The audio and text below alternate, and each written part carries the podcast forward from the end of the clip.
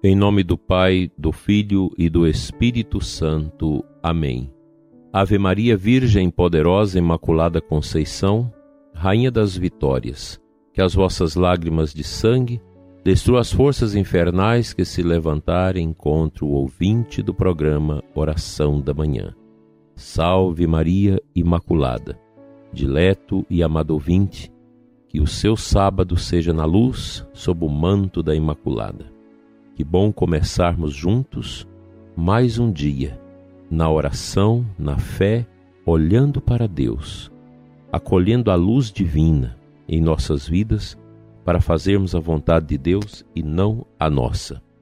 Continuando nossas meditações da Beata Conchita, hoje no número 5 da página 17, 37 do seu livro, ela traz para nós um tema bonito penitência espiritual perfeita. A penitência exterior tem a força de purificar o corpo e a alma, diz ela. Existe, porém, outro tipo de penitência, a penitência espiritual perfeita. Esse segundo tipo de penitência tem um valor imenso e, como o próprio nome diz, toca diretamente o espírito, embora seus efeitos também sejam sentidos no corpo essa purificação não vem da vontade humana, mas depende interiormente da vontade divina. Essa vontade divina por si só, por intermédio de outro espírito, faz a alma passar pelo fogo vivo do crisol, da mais intensa purificação. Atormentando a alma, deixa-a capaz de receber a graças divina. É um fogo que em instantes consomem até a menor imperfeição e aproxima o espírito assim purificado. Essa purificação deixa várias afeições santas na alma, da luz, força e união, três graças que além de outras Deus dá à alma feliz guiada por esses caminhos. A penitência espiritual perfeita é um benefício especial de Deus e um presente estritamente gratuito. É um favor do céu, com o qual Deus purifica as almas, limpa-as, para que ascendam à imensurável alteza da união íntima. As aflições que atingem as profundezas do espírito são um dom gratuito. Ninguém é capaz de removê-las ou diminuí-las pode-se inclinar meu coração a concedê-las, praticando os três graus da perfeição da religião da cruz. A penitência é de grande valor e propicia à alma inúmeros bens. O corpo é como uma arma e a penitência é o gatilho, a disparar o fogo sagrado que purifica a alma e a une a Deus. A penitência é arma poderosa contra os vícios, é uma espora contra a preguiça e ataca frontalmente todos os pecados capitais. Defende a castidade, desperta o espírito e é antídoto contra o fogo do purgatório. Detém a justiça de Deus, é porta de acesso a todas as graças, é pérola resguardada para o céu. A penitência abre as portas da contemplação e dos tesouros celestiais. Contudo, até seu nome causa horror. Oxalá se saboreassem seus frutos, seu gosto delicado, impossível de ser encontrado no mundo. A penitência inclina o homem à mortificação, ao desprezo de si, à caridade e à união com Deus. Veja se não é isso que nós mais precisamos nos dias de hoje como nós necessitamos desta consciência viva da necessidade da penitência, de um espírito aberto à penitência, aberto a fazer a vontade de Deus, a não ficar aguerrido com as coisas passageiras deste mundo. Nós precisamos desta bênção, desta graça em nossas vidas.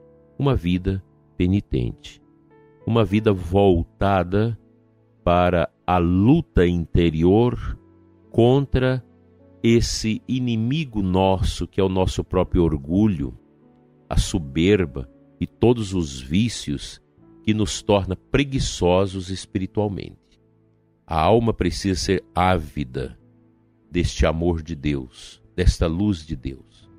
E não podemos entender o nosso crescimento no caminho penitencial, no caminho da mortificação, sem contar com essa graça de Deus.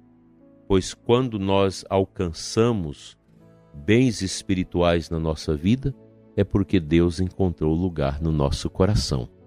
O nosso mundo está aí, perdido, sem rumo, um mundo estranho, com mentalidades estranhas.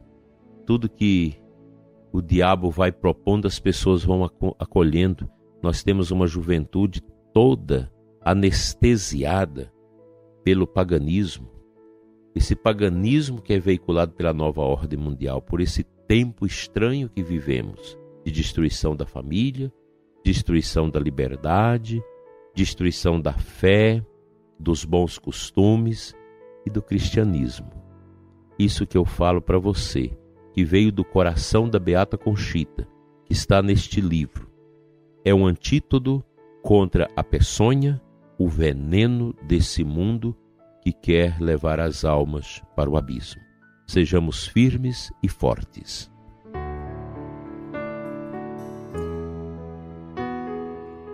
O Evangelho da Santa Missa deste sábado, Marcos 2, 13 17. Eu partilho com você o último versículo.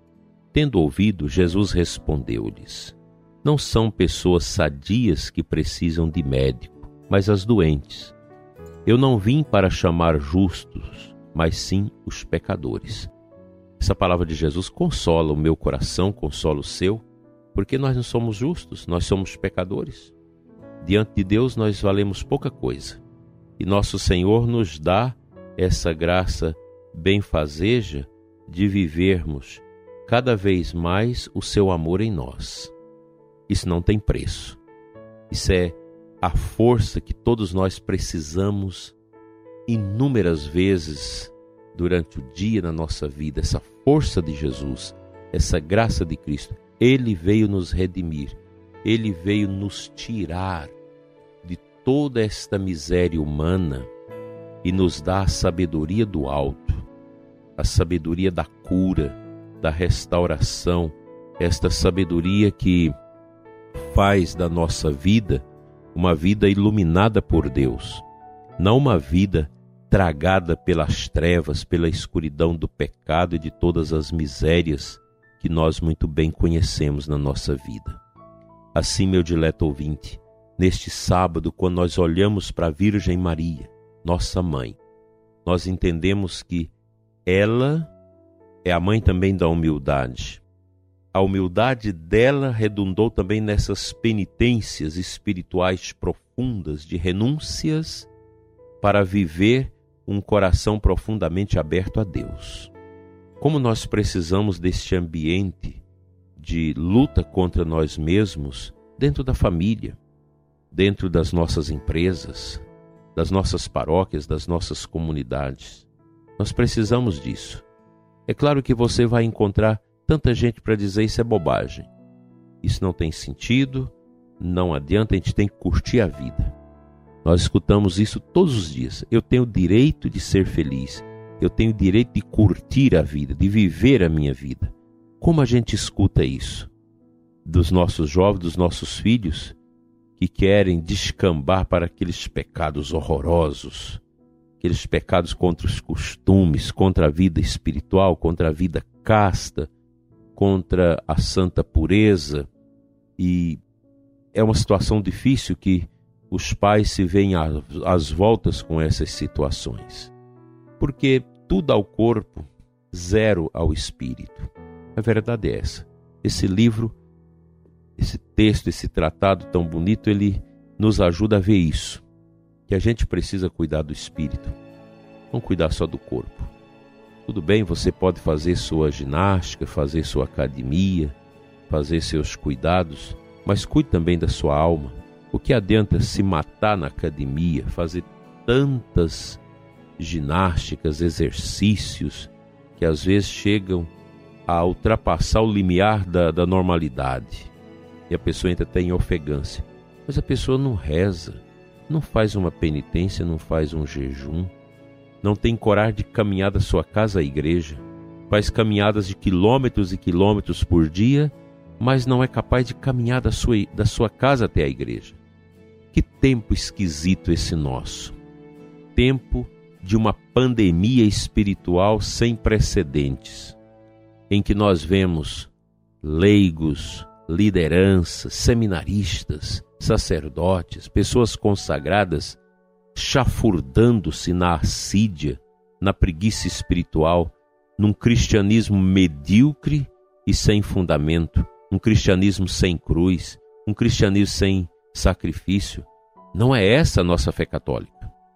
Não há cristianismo sem cruz, sem sofrimento, sem unir nossa vida à vida de Cristo na dor, na angústia e nas tristezas. É preciso ter presente isso. Eu não posso querer uma igreja que me agrade, mas eu quero uma igreja que nela eu possa agradar a Deus. Pois se eu vou à igreja para ser agradado, se eu vou à igreja esperando elogios, incenso, isso não tem sentido. Quando o turiferário incensa o sacerdote que preside a liturgia da missa, os demais sacerdotes e o povo, aquele incenso não é para enaltecer a nossa pobreza humana, mas é uma reverência que a igreja faz à ação do Espírito Santo que já está em nós. Nós somos templos do Espírito Santo. Na celebração da Eucaristia, Cristo se faz presente em nós no altar, na assembleia batizada, no padre que celebra a Eucaristia com a comunidade, nas espécies do pão e do vinho consagradas, no corpo e no sangue do Senhor. Toda essa reverência nós fazemos não tendo nada em conta de vaidade e das misérias humanas das pessoas que compõem o corpo eclesial. Vamos dar mais ao nosso espírito e corrigir mais as influências do corpo na quebra da nossa liberdade.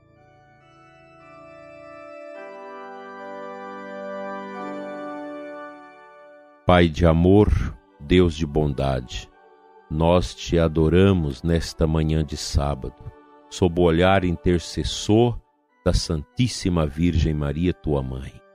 Ó Cristo, Dai-nos as gotas do teu suor, do teu sangue na paixão, para que também nós possamos nos unir à sua dor, ao seu mistério, para, purificados pela penitência espiritual, podermos melhor te amar, te servir e te adorar.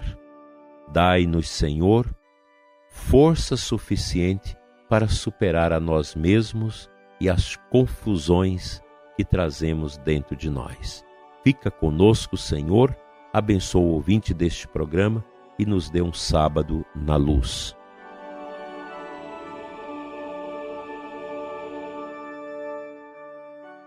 Pela intercessão da Virgem Maria, venha sobre você e sua família a bênção de Deus Todo-Poderoso, Pai, Filho e Espírito Santo. Amém. Um feliz sábado para você e os seus. Um abençoado domingo amanhã com a missa bem participada, bem celebrada, estaremos juntos amanhã, se Deus assim nos permitir. Fique na paz.